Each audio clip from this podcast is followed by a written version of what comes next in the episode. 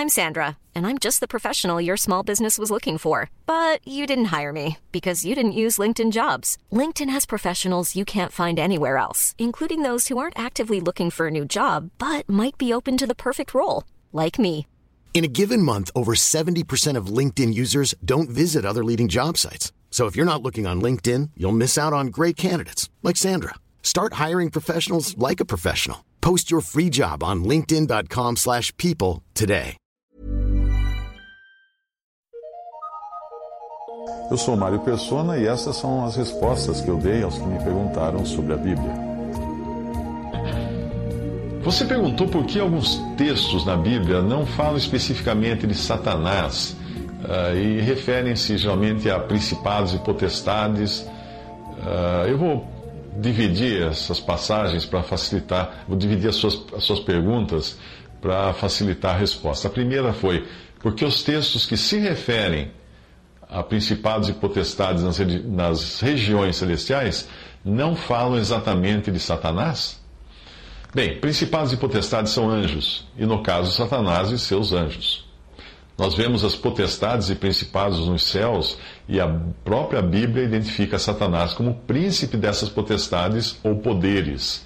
Efésios 3,2 diz que agora pela igreja a multiforme sabedoria de Deus seja conhecida dos principados e potestades nos céus. Efésios 2,2 diz que noutro tempo andaste segundo o curso deste mundo, segundo o príncipe das potestades do ar, do espírito que agora opera nos filhos da desobediência. A sua outra dúvida era por que foi afirmado logo no início sobre a queda de Satanás e anjos caídos, se Satanás ainda não caiu? Bem, aí o problema seu talvez seja de vocabulário, de interpretação de texto.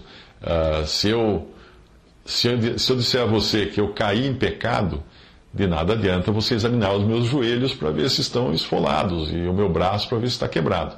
Nesse caso, cair é posicional.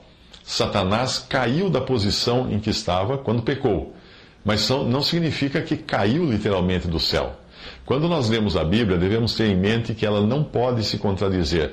Portanto, se em um lugar está escrito que Satanás estava no céu, em outro que ele caiu do céu, em outro que será no futuro expulso do céu, o problema não está na Bíblia, mas na minha interpretação das passagens. A passagem de Jó, dos capítulo 1 e 2 de Jó, mostra uh, Satanás no céu apresentando-se a Deus. Portanto, não há como negar que isto seja agora, nesse exato momento, ele está no céu diante de Deus. Jó 1, de 6 a 7. E vindo um dia em que os filhos de Deus vieram apresentar-se perante o Senhor, veio também Satanás entre eles. Então o Senhor disse a Satanás: De onde vens? E Satanás respondeu ao Senhor de, e disse: De rodear a terra e passear, passear por ela.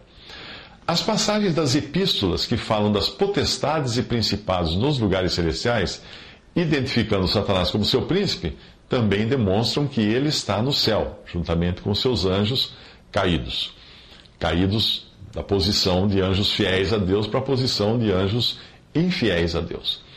Então nós temos aí uma depois uma passagem em Apocalipse que fala que ele, que ele ainda será no futuro expulso do céu, lançado fora do céu. Apocalipse 12, 7. E houve batalha no céu. Miguel e os seus, os seus anjos batalhavam contra o dragão. E batalhavam o dragão e os seus anjos. E depois, Apocalipse continua dizendo assim: Mas não prevaleceram, nem mais o seu lugar se achou nos céus.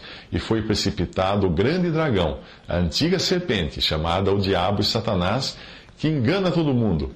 Ele foi precipitado na terra e os seus anjos foram lançados com ele. E ouvi uma grande voz no céu que dizia: Agora é chegada a salvação e a força e o reino do nosso Deus e o poder do seu Cristo. Porque já o acusador de nossos irmãos é derrubado, o qual diante de nosso Deus os acusava de dia e de noite. E eles o venceram pelo sangue do Cordeiro e pela palavra do seu testemunho, e não amaram suas vidas até a morte. Por isso, alegrai-vos, aos céus, e vós que, que neles habitais. Ai dos que habitam na terra e no mar, porque o diabo desceu a vós, e tem grande ira, sabendo que já tem pouco tempo. E quando o dragão viu que fora lançado na terra, perseguiu a mulher que dera à luz o filho homem. Isso está até o versículo 13 de Apocalipse 12. Portanto, a passagem de Isaías, que fala de Satanás caindo dos céus, só pode ser no sentido posicional, ou nós teríamos uma contradição na Bíblia, porque Apocalipse fala ainda de uma futura queda de Satanás. Isaías 14, 12 diz: Como caísse desde o céu, ó estrela da manhã, filha da alva, como foste cortado por terra, tu que debilitavas as nações. Por isso também falamos em cair em casos como caiu em desgraça, caiu no meu conceito, caiu de posto.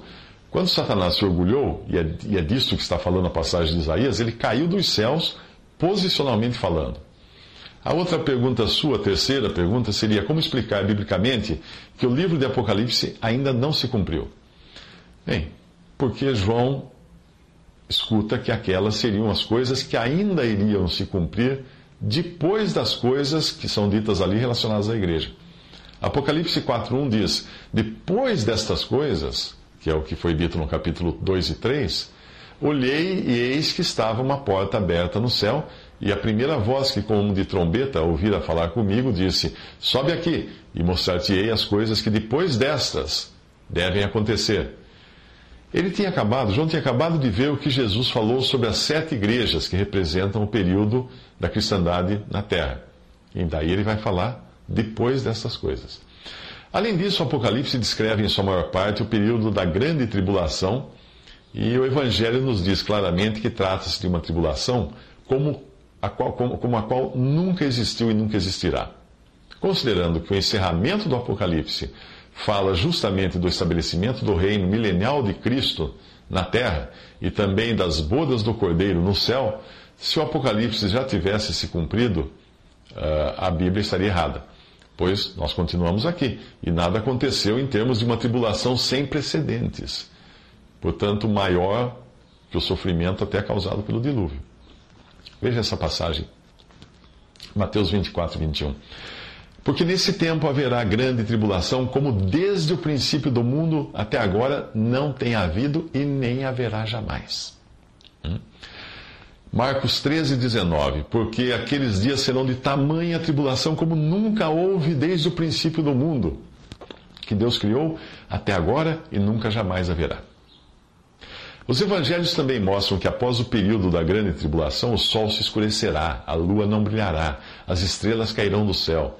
É evidente que nada disso aconteceu ainda, portanto, só podemos deduzir que ainda não veio o período da grande tribulação. Porque se tivesse vindo, nós certamente poderíamos dizer que nunca na história da humanidade houve coisa igual. E também estaríamos vendo o que está descrito em Mateus 24, 29, que é o que ocorre depois da tribulação. Diz assim: Logo em seguida, a tribulação daqueles dias, o sol escurecerá, a lua não dará sua claridade, as estrelas cairão no firmamento e os poderes dos céus serão abalados.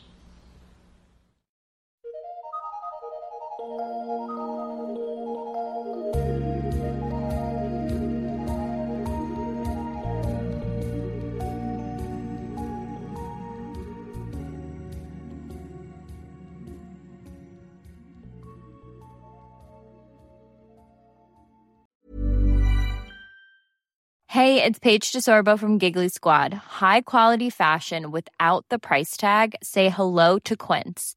I'm snagging high-end essentials like cozy cashmere sweaters, sleek leather jackets, fine jewelry, and so much more. With Quince being 50 to 80% less than similar brands.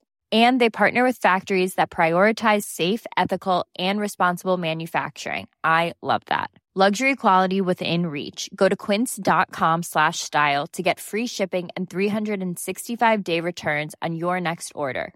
Quince.com slash style.